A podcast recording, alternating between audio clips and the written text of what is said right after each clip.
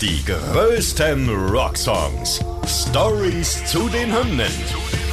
Ihr hört einen Original-Podcast von Radio Bob, Deutschlands Rockradio. Mit Markus Köbler und mit Carsten Weyers. Heute 1979 von The Smashing Pumpkins.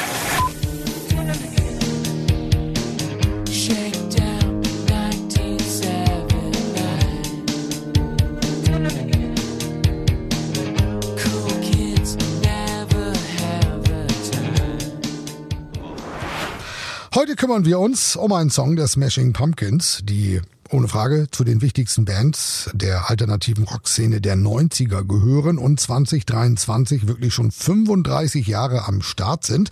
Und deshalb sprechen wir über einen ihrer größten Songs, gucken uns den mal ein bisschen genauer an. 1979. Das ist ja für die Pumpkins eine etwas ruhigere Nummer. Sie veröffentlichen das Ding 1995 auf dem Album Melancholy and the Infinite Sadness.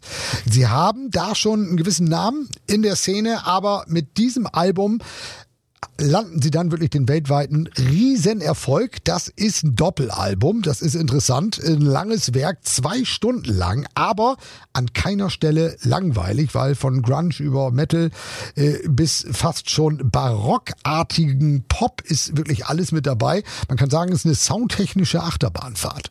Absolut, das kann man so sagen. Und verantwortlich dafür ist natürlich, wie soll's anders sein, Billy Corgan, das Mastermind hinter der Musik der Smashing Pumpkins und natürlich auch dementsprechend das Mastermind hinter diesem Song. Er ist ja nicht nur Sänger und Gitarrist der Band, sondern schreibt auch alle Titel. Wirklich monatelang hat er sich hingesetzt und unermüdlich Songs für dieses Doppelalbum geschrieben. Und als die Platte fast schon im Kasten zu sein schien, da kam es dann zu folgender Situation. Das hat er mal im Format VH1 Storytellers erzählt, dass nämlich 1979 der letzte Song war, der während dieser langen und intensiven Studio-Sessions für dieses Album entstanden ist. Dabei hat es sich erstmal nur um so eine grobe Idee gehandelt, die einfach in seinem Kopf so herumgeschwirrt ist. Ähm, dieses nostalgische Gitarrenriff und die erste Zeile Shakedown 1979. Damit hat also alles angefangen.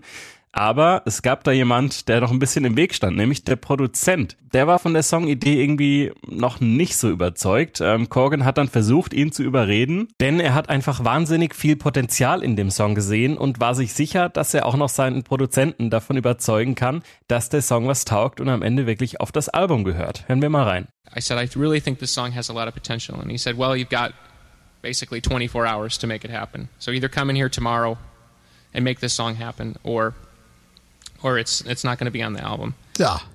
Er hatte nicht mehr viel Zeit, aber ähm, der Produzent Flat hat Corgan 24 Stunden Zeit gegeben, dann doch noch, um den Song zu schreiben und ihn von seiner Qualität zu überzeugen. Also geht Corgan nach Hause und äh, ja, sitzt die ganze Nacht und den darauffolgenden Morgen an dem Song, schreibt den Text und nimmt ein Demo auf und mit dem geht er dann wieder ins Studio und zeigt es seinem Produzenten und der ist dann sofort überzeugt und die beiden fangen auch dann sofort mit der Produktion an. Also, hat doch noch geklappt. Wir sind im Nachhinein natürlich froh drum.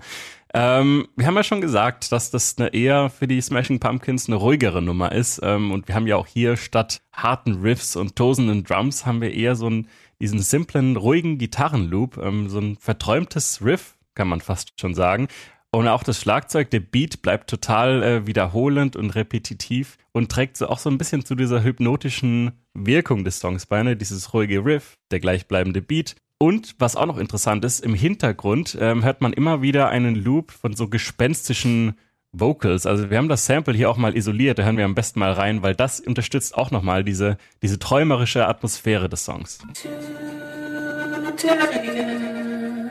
Ja, ein ganz besonderer Sound und Corgan ist schon damals klar gewesen, dieser Song ist auch wirklich etwas Besonderes und das, obwohl die Idee dahinter erstmal recht einfach erscheint, aber häufig ist es ja so, dass aus den einfachen Sachen die wirklich erfolgreichen äh, entstehen. Denn für seine Songs bedient er sich sowieso oft seine Erinnerung und als Inspiration für 1979 dient ihm eine Erinnerung daran, äh, wie er als 18-Jähriger bei strömenden Regen in seiner Heimatstadt, einem Vorort von Chicago, mit dem Auto unterwegs ist und an einer roten Ampel wartet.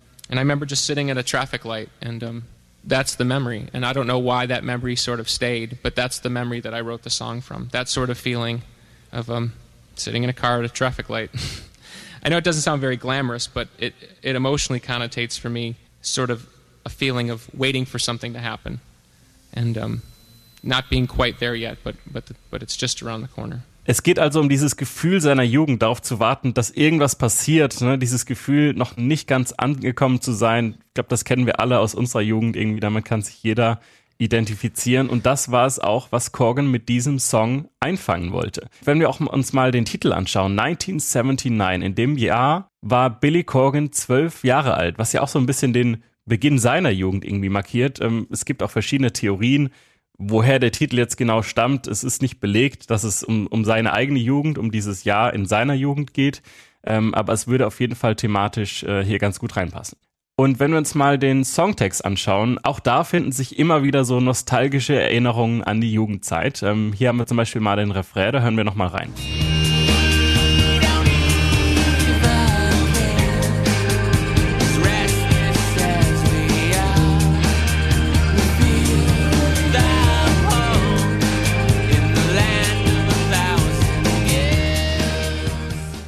Es geht um die Rastlosigkeit und Getriebenheit, äh, die Corgan hier im Text erwähnt und ja, die kennen wir wahrscheinlich alle irgendwie aus unserer Jugendzeit. So, man will nichts verpassen, ja, auf allen Hochzeiten gleichzeitig tanzen. Also man darf auf gar keinen Fall eine Fete auslassen.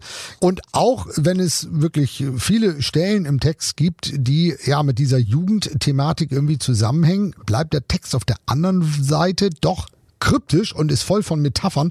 Ein bisschen ist das wie eine Aneinanderreihung von mal mehr, mal weniger abstrakten Eindrücken eines jugendlichen Billy Corgan.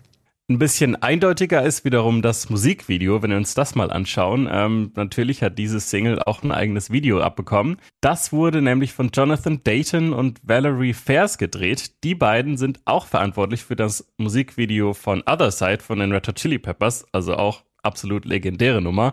Und hier im Musikvideo zu 1979 sehen wir eine Gruppe von Teenagern, die mit dem Auto durch die Gegend fahren, eine wilde Party feiern und auch noch einen Kiosk demolieren. Die Band ist dabei einerseits auf der Party zu sehen, wo sie ein Konzert gibt für diese Teenager, die da feiern.